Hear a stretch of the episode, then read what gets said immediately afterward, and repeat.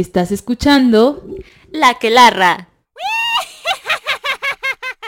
Hola, brujitas y merlines, bienvenidas y bienvenidos una vez más a La que larra. En este mes tendremos como tema principal el amor porque justamente celebramos el 14 de febrero, Día del Amor y la Amistad. Sí, el amor que nos hace tan mal a las mujeres, por cierto, pero esa es otra historia y tampoco quiero ser la Grinch del 14 de febrero porque ya bastante tengo con ser la Grinch de la Navidad. Eh, hoy, como se darán cuenta, estamos grabando cada quien de nuestra, casa porque pues las hospitalizaciones están por los cielos, así que esperamos que ustedes estén muy bien en su casa, estén muy cuidados y sanos, y ustedes y toda su familia. Em, vamos a hablar de temas de amor y de conjuros y de antiamor, por supuesto. Sí, qué bueno que lo mencionas, Fernanda. De hecho, uno de los temas que me gustaría abordar en el podcast es el que tiene que ver con los conjuros amorosos. Es un tema muy fascinante porque de hecho refleja mucho sobre las relaciones que se dan entre los hombres y las mujeres, ¿no? Y además este, detalla de manera muy específica las inquietudes y hasta exigencias que se nos dan a nosotras las mujeres en cuanto a los hombres. totalmente. Pero antes, ¿qué tal si empezamos con hashtag entre brujas y hablamos de algo un poquito más personal? Entonces, em, ¿qué se te ¿A qué te refieres? ¿Qué te parece si no, eh, hablamos un poco como de nuestras experiencias de 14 de febrero? Como tú lo celebras, lo festejas, lo has hecho algo en 14 de febrero, este, no sé, o cuál es la peor cita de tu vida. Como hablemos de esas cosas, eh, esas cosas. Bueno, ahora que lo mencionas, sí, cuando una es mujer, el 14 de febrero puede ser muy complicado. De hecho, yo cuando era niña y todavía no estaba en esa edad de noviazgos, yo decía, es que no voy a ser mujer si el 14 de febrero no lo festejo con un hombre. Y me la pasaba de niña así muy temerosa que cumpliera, no sé, la, edad de, novio, de para con de novio. Y, y, y en mi caso, pues sí, en la secundaria, la primera vez que tuve novio, pues yo estaba también muy nerviosa, pensaba que iba a ser todo un fracaso ese día, porque si es que es el día como mujer que me va a reivindicar sobre las relaciones amorosas. O sea, para mí era muy importante a tal grado que dije, ¿sabes qué? No voy a hacer nada, porque seguramente va a salir mal y pues ¿para qué? Y desafortunadamente me salió el tiro por la culata porque pues mi novio de ese momento, mi primero, saludos a la abuela, así le decíamos, eh, porque tenía cara de abuela según. el caso es que la abuela fue muy detallista, me, dio unas flores y un disco y cuando existían los discos, hashtag abuelita, y fue, y yo no le di nada. Pero fue bonito por mi parte que me dio tantas cosas, aunque yo no le haya dado nada. Pero bueno, cambiamos de tema. ¿A ti que te una experiencia personal, Fernanda, que nos cuentes?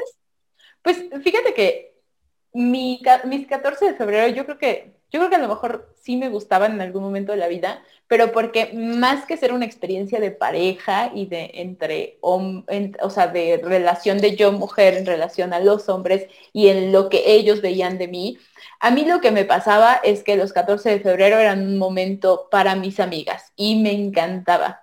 Me encantaba como que fuera un buen pretexto para ir a alguna casa de una de mis amigas, para regalarnos cosas entre amigas, este, no sé, eso me gustaba muchísimo. Y claro, ya que crecí, por supuesto que empieza a entrar esta cosa social de que si los hombres y demás, porque aparte quiero que sepan que yo la verdad es que no fui muy noviera, yo era una niña muy tímida y así como, como, como dicen que a veces que parezco medio extrovertida, en realidad es que yo era muy, muy, muy tímida, sobre todo con el asunto de los hombres.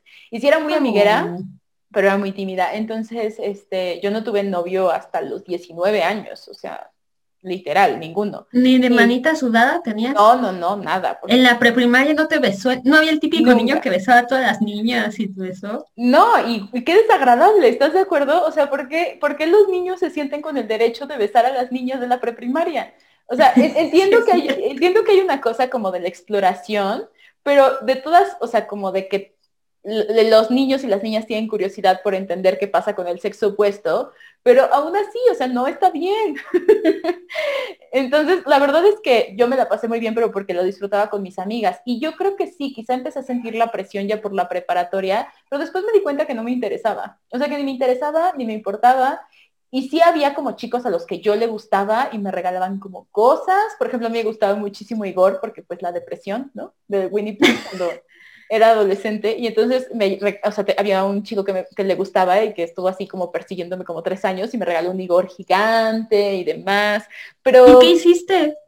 Pues nada, como que sí romanceábamos, nos mandábamos SMS y nos escribíamos por Messenger, pero no me gustaba realmente, como que me gustaba la atención, nada más. Entonces... ¿Y nunca te dijo que fuera su Igor? Lo que pasa es que él quería que saliéramos y yo no quería tener que enfrentarme a irme con él sola a ningún lugar a los 14 años o 15 años, o sea, ni al cine ni nada, o sea, como que eso me hacía sentir muy incómoda, sentir que iba a estar sola con un hombre, era como, ok, si quieres que salgamos, podemos ir con mis amigas al cine, pero solos, tú y yo, nunca. Y entonces ya como que estuvimos así como todo un año entero y para tercero de secundaria, este, como al mes o a los dos meses ya tenía otra novita. Ya. Pero nada, como que a mí me parece o sea, y nada, me choca el 14 de febrero, o sea, actualmente me choca, no me gusta celebrarlo. Eh, una vez mi novio me llevó así como un globo gigantesco y yo me moría de la vergüenza, porque aparte iba a ir a trabajar. Ay, no, me parecía horrible. Horrible, ridículo, este, pues sí, es lo único que tengo. Eh, actual, ridículo, eh, o sea, no me gusta para nada el 14 de febrero. Me parece gastadera de dinero, shalala. Eh, y esto, que las mujeres nos ponen en un lugar en el que nosotras tenemos que, ¿no? Este, también todo el tiempo esperar, como no estar solas, como que si estás sola no está padre. Y lo que me parece bonito es que puede ser un momento para pensar en las amigas, por ejemplo. Entonces tú ya hacías práctico el término y el concepto, bueno, perdón, el concepto de la sororidad, aunque todavía no se hacía mainstream en la época. Sí, fíjate que sí, de hecho sí. Ustedes cuéntenos qué hacían también el 14 de febrero, pero sí, porque yo siempre tuve amigas, o sea, yo nunca tuve amigos hombres, este, o muy pocos amigos hombres. Yo siempre tuve amigas, siempre me sentí cómoda entre mujeres, no me sentía cómoda entre hombres. Ya en la secundaria ya empecé a tener amiguitos hombres también y siempre, eh, yo soy la eterna mejor amiga, o sea, la que siempre se enamoró de sus mejores amigos, pero nada, sí, yo siempre me sentí más cómoda con las niñas. No, este, fíjate que yo tengo una experiencia que me traumó. Un 14 me acuerdo que yo le escribí cartas a mis amigas y les hice dibujitos. Y mm. en el recreo vi que las cartas estaban tiradas en el piso. Y fue mm. como de, ay, ahí esas morras, no les voy a dar nada. Y ya, desde ahí me, me traumé y ya como que Mirandita fue distinta. Fue un antes y después como en las películas del héroe. Ya. me volví al lado oscuro. Qué fuerte, qué fuerte. Sí, ¿eh? es que creo que las amigas de la primaria no eran tan chidas. En la secundaria pues eran puros chavitos metaleros, éramos como los raritos. Y ya en la prepa tuve una amiga que con la que Brenda se llama, con la que sí me la pasé muy bien. Y era muy divertido, pero sí. Sí, creo que el 14 de febrero muchas veces eh, también se celebra con las amigas. Qué bueno que lo rescates, Fernanda. Sí, y me, ibas a decir algo como de qué pasaba con novio sin novio, que el 14 de febrero también es como cansado, ¿no? Eh, pues este sí, es muy cansado porque luego, este, me, acuerdo mucho de una anécdota de un amigo que me dijo que el 14 de febrero su novia lo cortó pero como que ya querían celebrar el 14, de todas maneras, pues luego de cortarse ya fueron a comer, pero obviamente fue todo muy triste y así. O sea, hay una exigencia muy fea por parte de ambos géneros, pero primordialmente las mujeres, ¿no? Como que si no te dan regalo ese día, si no, si no eres deseada, pues como que repruebas, ¿no? Esa parte que se nos exige.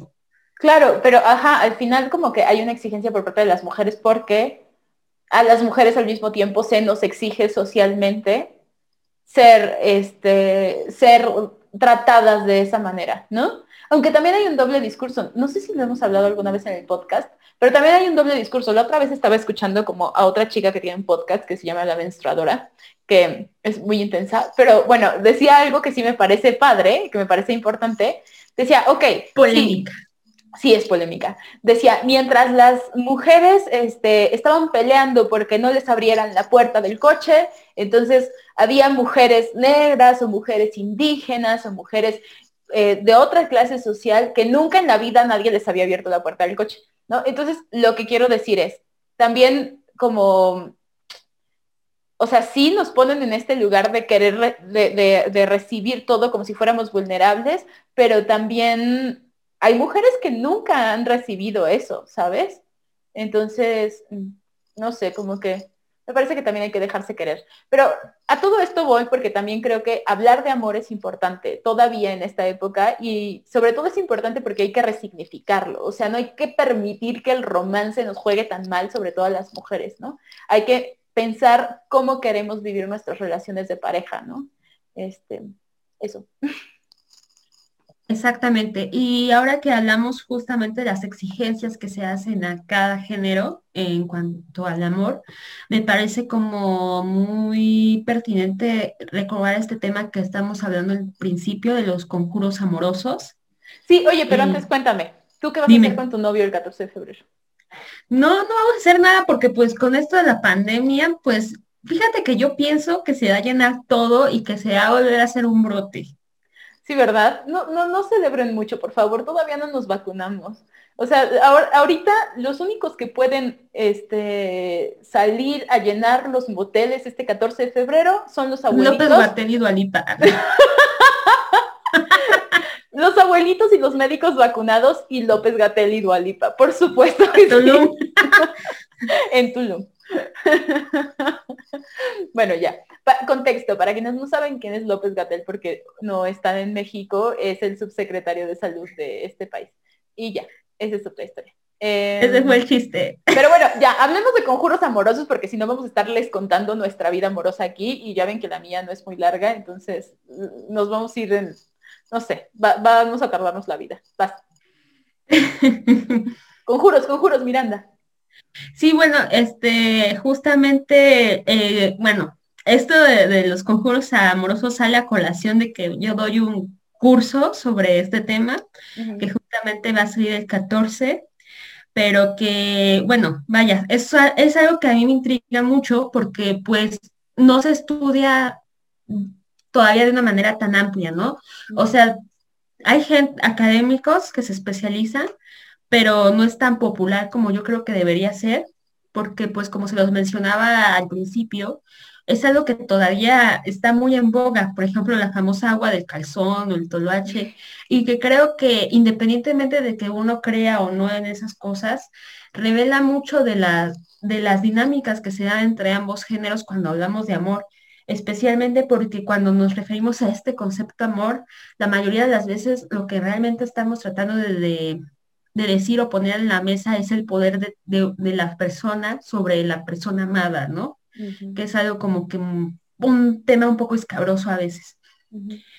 Y bueno, en cuanto a los... hay como una cosa de relación de poder, ¿no? Inevitablemente. Y como que el discurso amoroso tiene que ser angustiante y el discurso amoroso tiene que ser sufrimiento. Y al final ese sufrimiento y esa angustia termina generando como una relación de poder de un lado o del otro, ¿no? Me acuerdo mucho que uno, o sea, hablando como del amor y del romance de la secundaria, que yo en la secundaria estaba muy obsesionada con los románticos. Así leí Clemencia de Ignacio Manuel Altamirano y yo decía, Fernando era, era uno de los protagonistas, ¿no? Y yo decía, yo soy Fernando, sufriendo de amor y shalala. Y me gustaba mucho uno de los primeros poemas que me, que me aprendí, se llama Nocturno a Rosario de Manuel Acuña. Este, y entonces se supone que no, o sea, que Manuel Acuña se suicida después de escribir Nocturno a Rosario, ¿no? Porque pues estaba enamorado de Rosario. Y... No, y además siempre vivió con su mamá ese tipo. No manches, es que se fue rarísimo. Cuéntale a la gente, por favor, que habla de la boda y de la madre como un... Dile, por favor, a la gente de qué va ese poema. Ay, pues luego hay una parte, eh, Manuel Acuña tiene un poema, un poema muy famoso en el que dice, eh, ay, déjame. Es ese, es ese, es Nocturno Rosario. Están hablando como de, del matrimonio, o sea, de que ellas, de que se van a casar, y dice algo así en el, eh, como, y, y, en medio de nosotros, mi madre como un sol, o una cosa así. Como un dios. Como, un dios. Sí, sí. Y es como de, ¡ah! ¿Qué van a hacer trío con la madre? ¡Ya sé! Bueno, me encantaba esa cosa. Imagínate. Pero se inserta en la conversación, así sale. Y luego en el futuro uno se da cuenta y dice, ¿qué pedo? ¿Por qué me gustaban esas cosas? O sea, ¿y por qué aparte me parecían tan encantadoras y tan seductoras? Pero es por esto que dices de nada como la relación de poder. Aparte, el tipo ni siquiera conocía a Rosario. Después me enteré que Rosario sí tenía una relación, pero con Manuel M. Flores, que era otro romántico de la época. Pero, ajá, tú dime, dime, dime. Veo, tienes cara de que descubriste algo. No, o sea, Rosario no era como una familiar de, de Manuel Acuña. Como pues según, según yo no. Te voy a pasar el link y se los pongo en el YouTube, pero lo que entiendo es que Rosario, no, no, sé bien quién era, pero sí era como del mundito y del grupito, pero en realidad no le hablaba a Manuel Acuña y no se hablaban y no se conocían y nunca en la vida se habían hablado. Sí, es que luego en estas relaciones como romantizadas, por ejemplo, me estaba acordando de López Velarde, que también tenía como a una chica así idealizada, que ella sí era como una familiar suya, pero era súper más joven que él. O sea, hay como un discurso todo como trastocado e incluso un poco como degenerado y o sea, está como que luego lo ves en la nueva perspectiva de ahora y dices, ay, como que esos poetas eran medio acosadorcillos, ¿no? Y entonces te, te, empiezas como a cuestionar si el amor romántico es más bien un discurso como un poco enfermizo, ¿no? Yo creo que sí, yo creo que nos juega muy en contra de las mujeres, porque aparte este papel de los románticos de ponerse en este lugar de víctima, ¿no? Por ejemplo, me acuerdo mucho de, siempre me peleo con un amigo, bueno, no me peleo, pero siempre le digo, del Werther, de este señor. ¿De las aventuras del joven Werther? Ajá, de, ¿cómo se llama ese señor? De Get. Ajá, el mero. Entonces, ves que se, suicida también. Y hubo un montón de suicidios en Alemania. o sea, justo en la época en que salió el libro, porque los cuates se sentían súper identificados. Y esta cosa del, o sea, porque es el drama que una vive de repente cuando la relación es medio tóxica, cuando la relación se acaba, ¿no? Es como, no te puedo dejar porque te vas a suicidar y mira cómo estoy sufriendo, ¿no? Y la martirización. Oh, es, es este, este discurso manipulador ¿no? Que se excusa detrás de que esto es amor. Y a mí me dan náuseas. No, y además en el libro, pues, me acuerdo que cuando yo lo leí, estaba como muy emocionada porque dije, a ver, ¿por qué impactó tanto a los morros de esa época? Y desde mi perspectiva, o sea, lo que yo tengo entendido es que la morra nunca le dio pie, o sea, como que ella nomás lo tenía como amigo y ya. O sea, más bien el tipo fue el que tergiversó todo y, y se terminó matando como pues me mato ella, ¿no? O sea, Ajá, como, si tú me hubieras amado. es como, ¿da? ¿Ah? No entiendo. Sí, completamente. Muy parecido a lo que pasó con Manuel Acuña y Rosario, como que en realidad ni se hablaban, ni se, o sea, sí se conocían y demás, pero ella nunca le dijo que iba a estar con él, ¿no? Y él era como, bueno, pues si no vas a estar conmigo nunca, la verdad es que prefiero no vivir, ¿no? Y entonces terminamos significando eso como si fuera, este, no sé, su amorosísimo, ¿no? Y Get o Got o como se diga, porque no lo sé decir, este, en realidad es una de las obras que menos le gusta, o sea que es la que tiene más justo inspiración romántica. Las que le gustan más son las que vienen después, que son, este, no sé, estaba muy interesado en la ciencia, por ejemplo, y demás. Pero bueno, en fin, lo que escribe una de adolescente. Sí, sí, es como que muy, justo cuando más nos, nos metemos estas cosas del discurso del amor, más nos damos cuenta que son discursos ya, pues, pues están ya caducos y además tienen como esta idea de la obsesión más que amor, obsesión enfermiza, ¿no? O sea, no solo son caducos, sino son súper patriarcales. No sé si sean tan caducos en realidad y eso me preocupa mucho. Fíjate que hay un libro que me gusta, que se llama La paradoja del amor, de Pascal Bruckner, y sí siento que hay otra perspectiva del amor ahí, como en lo que trata de plasmar como discurso. Em, luego, luego se los paso. Les, dejo, les dejo también en YouTube en, en el link de qué va. Y habla algo muy bonito sobre que pensamos que el amor es como, eh, como esta olla que ya está hirviendo cuando pones a hervir agua y entonces la sacas y entonces se enfría con mucha facilidad y pensamos que el amor es eso, la ebullición, ¿no? Este, pero que quizá el amor es como la agua, que, el agua que se pone tibia y va calentándose con el tiempo, ¿no? Y así. Eso me gusta más pensar que es el amor. Pero ya hablemos de conjuros porque te digo que vamos a terminar aquí. Este, este, es un tema muy interesante. Sí, exactamente. Ahora que estás hablando sobre los discursos tóxicos, eh, hay que recordar que muchos de los conjuros amorosos recopilados de la época eh, tenían justamente como objetivo, bueno, de la época, ¿a cuál época? Pues la Nueva España. Este, justamente de esto quería comentarles que se tienen muchos registros de estos conjuros gracias a la Inquisición. La Inquisición lo que hacía era mantener un registro sobre, sobre esto que ahora consideramos la poesía oral de la época, porque muchas veces se utilizan como evidencia para eh, culpar ciertas personas de brujería y así, ¿no? Y en muchos de estos conjuros lo que vemos es este deseo de atrapar el amante, ¿no? Por ejemplo, aquí yo tengo uno que quiero leerles un fragmento que se llama El conjuro de los diablos corredores un, conjuro que sí es este, de esa época, no se los invento, lo pueden buscar. Y les leo un fragmento. Fulano, ni te veo ni me ves. Tres mensajeros te quiero enviar. Tres jalgos corrientes, tres liebres pacientes, tres diablos corredores, tres diablos andadores, con Barrabás, con Satanás, con Belcebú, etcétera, etcétera, ¿no? Y vaya, ¿para qué les dije este fragmento? Bueno, con esto, con este extracto quería mostrarles que cuando hablamos de los, conjuros, especial de los mente de los amorosos, existe una estructura inherente a los mismos. Por ejemplo, siempre que se hable de un conjuro amoroso, este tendrá en su principio eh, la convocación a las deidades a las que se quiere pedir que se haga el conjuro, ¿no? En este caso, dichas deidades son Barrabás, Satanás y Belcebú. Por otro lado, otras características formales de dichos conjuros amorosos es la repetición y la rima.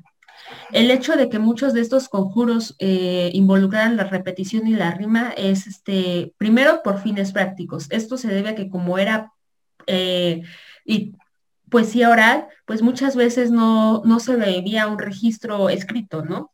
De allí que pues se utilizaban mucho las repeticiones y rimas porque estas provocaban que el conjuro fuera más fácil de memorizarse y así repetirse. Asimismo, eh, desde tiempos muy antiguos, la repetición a la repetición se ha dado el atributo de intención. Por ejemplo, cuando uno quiere enfatizar un sentimiento o una emoción muy profunda, dice, te quiero, quiero, quiero mucho, mucho, mucho, mm. ¿No? Entonces, justamente aquí lo que se busca hacer es reiterar eh, la pasión del que pide el conjuro, ¿no? Y por otro lado, los elementos o herramientas que se buscan a utilizar. Asimismo, también están las rimas, por ejemplo, que están en el fragmento en corrientes, pacientes, corredores. Las rimas muchas veces se usaban de manera consciente o inconsciente para crear una asociación entre, entre las palabras mencionadas. Por ejemplo, cuando hablamos de los jalgos o las liebres, no es casualidad que ambas tengan como adjetivos este, corrientes y pacientes. Esto se debe a que estamos haciendo referencia a los elementos que utilizaremos como el conjuro y que cada una de estas liebres o diablos son igual de importantes para el mismo. De lo contrario, pues no va a suceder el conjuro como tal. ¿Vale? Mm, qué fuerte. Pues sí, tiene, tiene mucha relación con cómo suceden las oraciones, ¿no? De las oraciones de tipo religioso, o incluso las, los poemas o las canciones, o cómo eh, pasaban las historias también de tradición oral, por ejemplo, las novelas de caballería en la Edad Media, este, o incluso las novelas, más bien la épica, ¿no? Mucho más atrás también que era repetición, tradición oral, shalala pues era literatura, básicamente los conjuros son literatura. Sí, y por otro lado, muchos de los elementos de los conjuros utilizados, pues, podría decirse que son literarios porque al final de cuentas, eh, la gente que realizaba los conjuros o, quienes lo buscaban tenían eh, interiorizado de que existe cierta diferencia cuando hablamos de un lenguaje ritual y un lenguaje común. Entonces, el lenguaje ritual muchas veces se asociaba con ciertas características, por así decirlo, rebuscadas o de alguna manera más formales, que se asociaban más con pues la literatura de la época, ¿no? De ahí que muchos de los conjuros tengan una semejanza con la poesía del momento. Y que, podemos considerar poemas, creo. Exacto, sí. Eh, por otro lado, también algo que yo les quería comentar en cuanto a los conjuros amorosos y que creo que es muy pertinente es que no se dejen llevar si alguien les dice, ay, es que solo las, las viejas utilizaban los conjuros amorosos. No, eso no es cierto. De hecho, en, la en los registros de inquisitoriales eh, de la Nueva España se tiene registro de que tanto hombres como mujeres los utilizaban. Sin embargo, se utilizaban para distintos objetivos. Aquí vemos cómo el género una vez llega, ¿no? O sea, sí es algo importante. Por ejemplo, las mujeres utilizaban los conjuros amorosos para referirse específico, bueno, para atraer la atención de un hombre en específico, mientras que los hombres eh, acudían a los hechiceros o a las brujas para conjuros que incitaron o provocaran un mayor una, ¿cómo explicarlo? Un mayor auge de su sexualidad o su, de su pasión para estar con mucho, muchas más mujeres. Era el Viagra de la época. Exactamente, el Viagra de la época. Y ahora, bueno, se preguntarán, bueno, ¿y por qué las mujeres buscaban este, concretamente un, un conjuro para una persona en particular? Esto no se debe a que las mujeres fuéramos románticas o así, sino que vaya, hay que recordar que durante la Nueva España las mujeres tenían pocas maneras de sustentarse económicamente.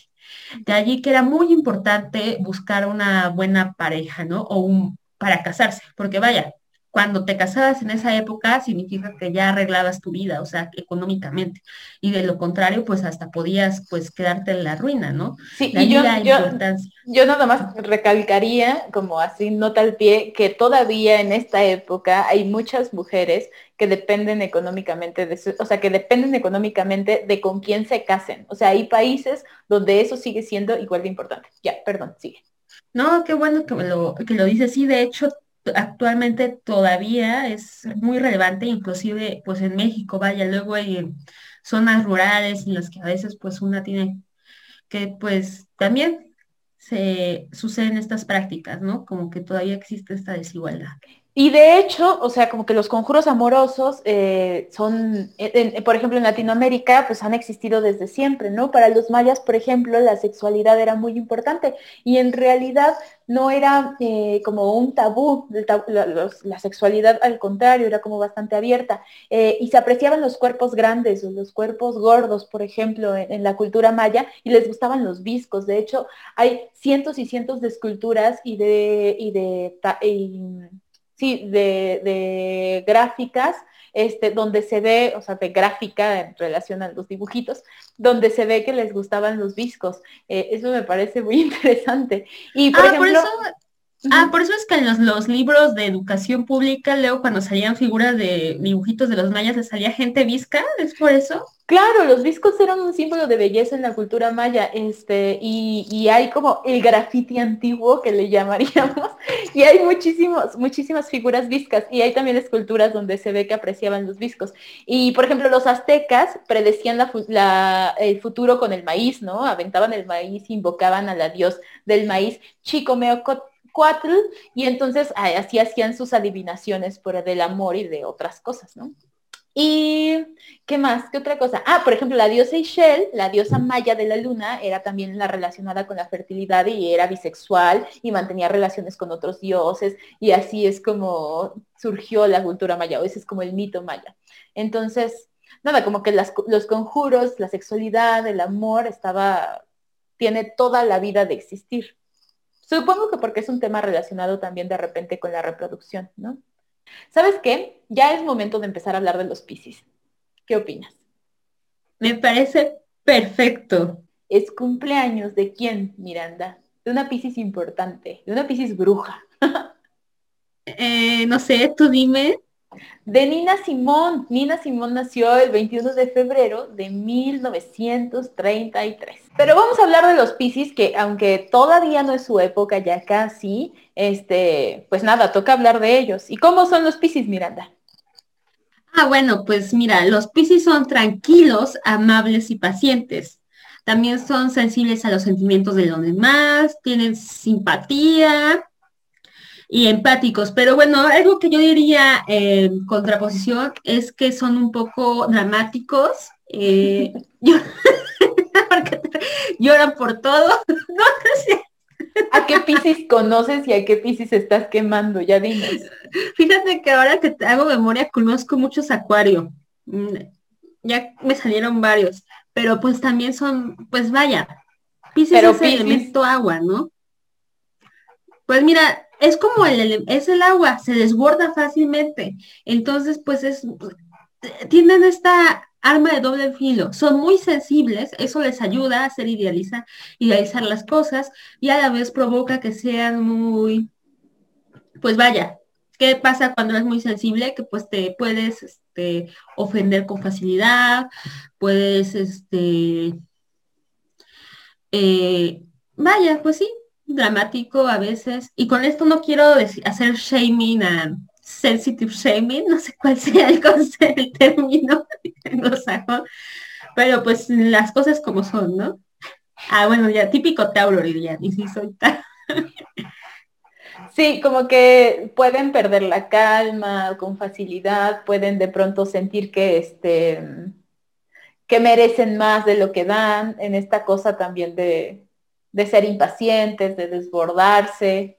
Sí, sienten solos. Ajá. Y su lugar es el agua, ese que, eso que ni que, pero el agua como en el sentido de que dependen de su ambiente, dependen de su contexto los piscis, ¿no? Como los, como los peces, ¿no? Que su lugar es el agua mucho más que los animales terrestres que no dependen tanto de su ambiente, los piscis sí. Entonces dependen de dónde se desenvuelven. ¿Y qué, y qué brujas famosas? Ah, perdón, ibas a decir algo. Pues nada, que y debido a estas características son de los signos más populares, son muy amables, y se hacen querer por las personas, porque vaya, siempre van a dar una mano para ayudar al otro. Mm. Yo no sé si se me ocurre, ay, que me perdone si alguien me escucha y que sea mi amigo, pero no sé si se me ocurre alguien piscis. Creo que no tengo amigas y amigos. En los comentarios digan, qué miedo, de quién me olvidé. Pero según yo no. Tengo muchos amigos cáncer, mucha gente Tauro, mm, sí, pero no se me ocurre ningún piscis. No te sé decir de experiencia, la verdad. Mm. Pero oye, ¿qué brujas famosas conocemos que sean Piscis? Pues vaya, eh, de las que vamos a ver en el podcast. Claro, claro, claro. Sí, sí, sí. Pues existen dos, este, muy chingos, bueno, muy padres, para no decir groserías. Eh, sí, Nina Simón y Natalia Lafourcade. Qué padre. Y cuéntanos más de Nina Simón. ¿Qué sabemos? A mí Nina Simón me encanta, me encanta, me gusta muchísimo. Hay un documental en Netflix de Nina Simón. Era justo una mujer muy atormentada. Entonces, este, era una muy piscis. Nina Simón era muy piscis. Sí, muy atormentada, sufrió un montón. Sí. Luego hacía tormentas por vasos de agua, etcétera. Bueno, y a veces hacía tormentas de verdad, pero también, ah, o sea, sin duda estaba relacionado con su sensibilidad, sin duda.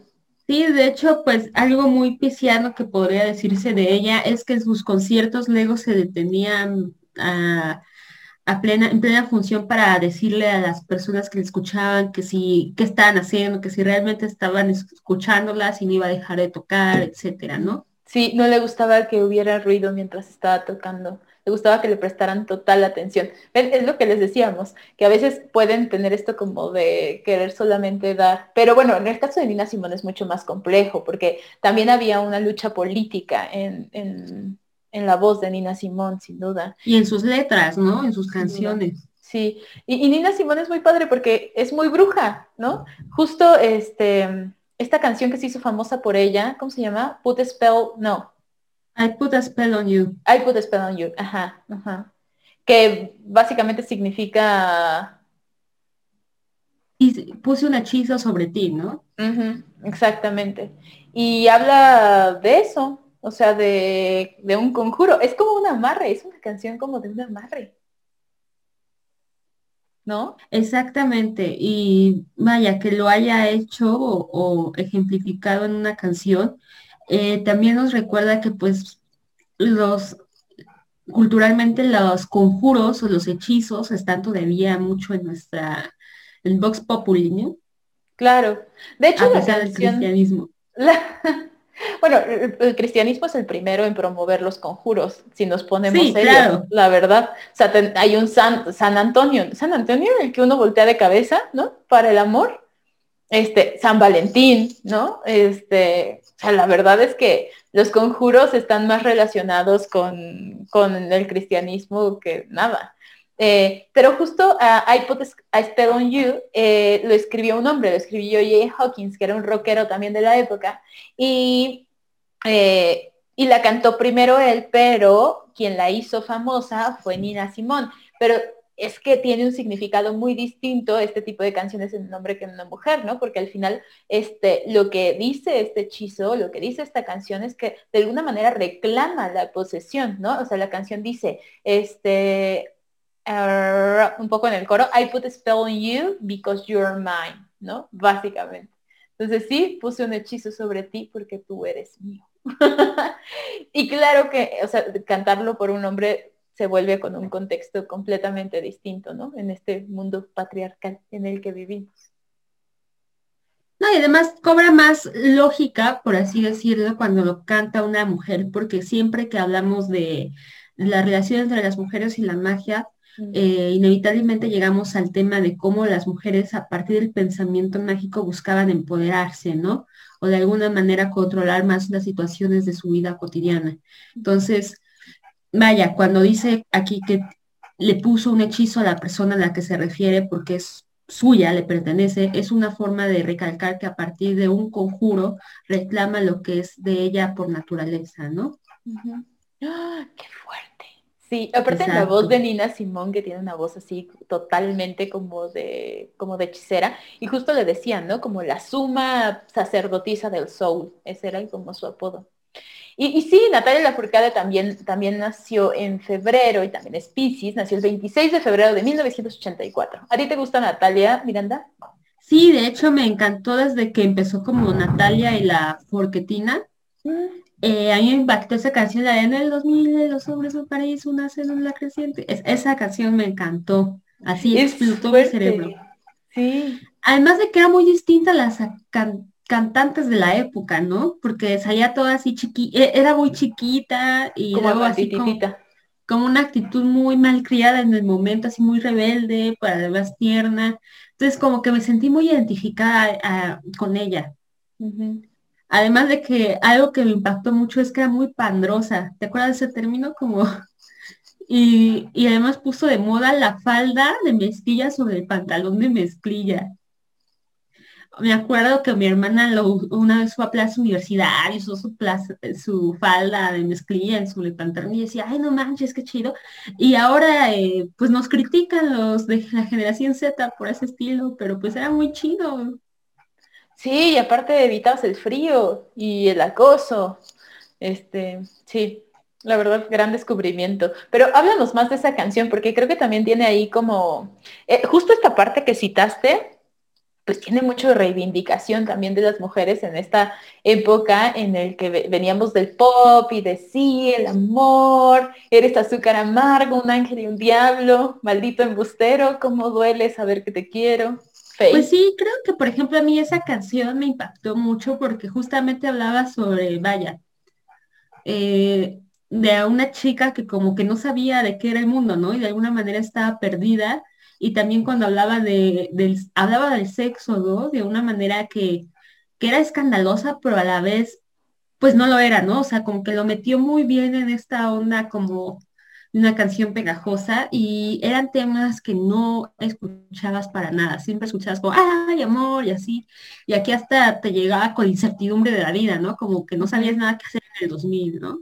Sí, aparte me encanta porque dice, en el 2000 eh, busco hombres de París, un cerebro inteligente, que no se emborrache en viernes, ni un tonto loco que sea baboso, ni un instinto, no un instinto animal que el sexo vuelva loco. Bueno, ¿no? O sea, como esta cosa de que está permitido porque son hombres, y entonces así son, y ese es su instinto porque pues son hombres, como que le da completamente la vuelta, ¿no? Dice, las mujeres visten gris, los tirantes transparentes, más abierta ya la mente nos vuelve locas.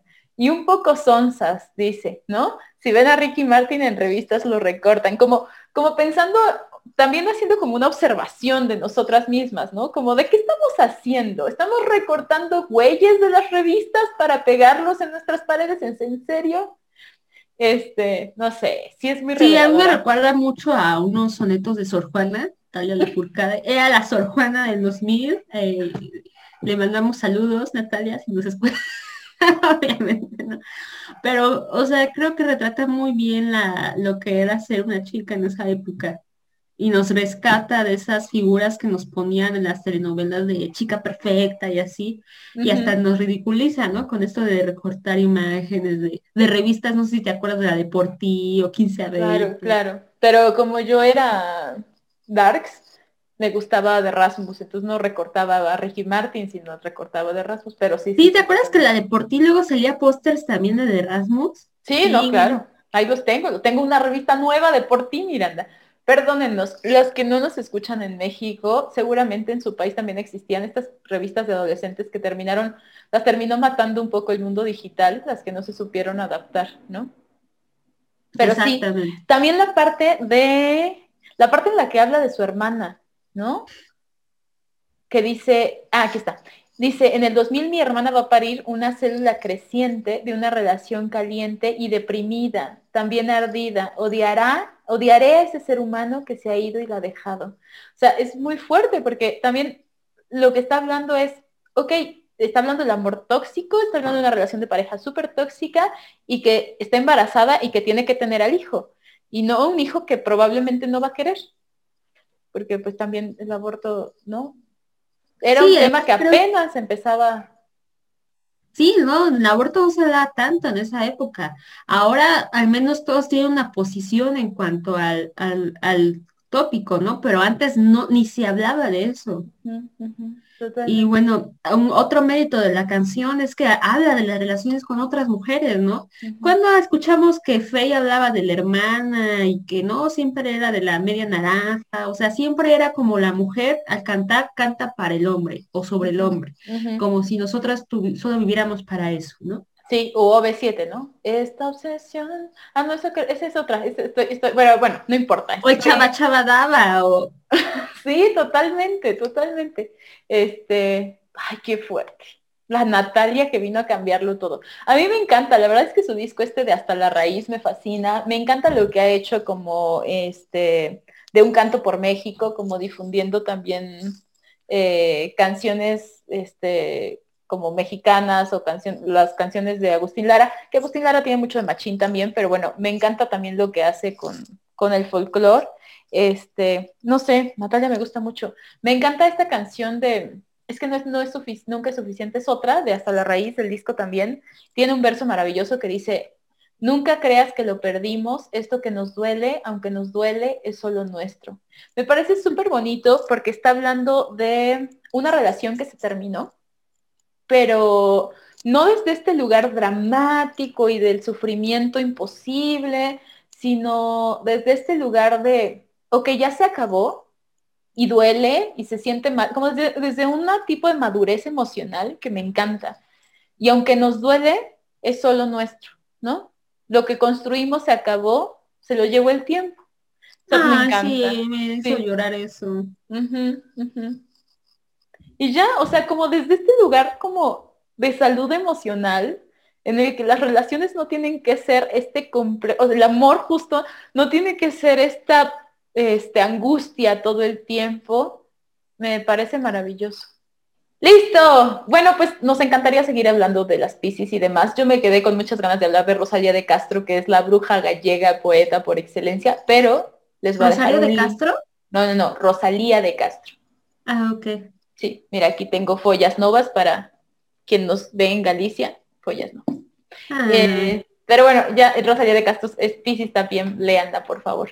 Y, pero ya, se nos acabó el tiempo. Qué rápido, ¿no? Muy, muy rápido se los pasó. A nosotros nos encanta platicar. Y muchas gracias por escucharnos y seguirnos. Recomiéndonos. Sí, denle like, este, comenten. Estamos leyendo sus comentarios. Muchas gracias a la gente que nos lee a la una de la mañana, a la gente que nos comenta. Eh, leemos todos, todos, todos sus comentarios que nada, nos encanta. Y nada, síganos en las redes sociales. Estamos, eh, estamos en YouTube como La Que Larra, en Spotify como La Que Larra también. Y en Twitter y en Instagram pueden seguir a Miranda como. Ay, en Instagram soy Miranda Collage y en Twitter soy Bruja de Lilith. Y en TikTok también. ¿Cómo te encuentran en TikTok? En TikTok eh, soy Miranda Collage Artist porque tuve un problema con la otra cuenta que era Miranda Collage, entonces es Miranda Collage Artist. Muy bien. Este, déjenos sus comentarios sobre el amor, cuéntenos si ustedes hacen conjuros, si alguna vez han hecho un conjuro, este, platíquenos sus experiencias, también queremos leerlas. Y gracias por escucharnos y por vernos. Muchas gracias y celebren este 14 de una manera más sorora con sus amigas. Sí, hagan reuniones de Zoom o lo que ustedes quieran. Resignifiquemos el amor, las aquelarras. Muy bien. Un abrazo, bye bye.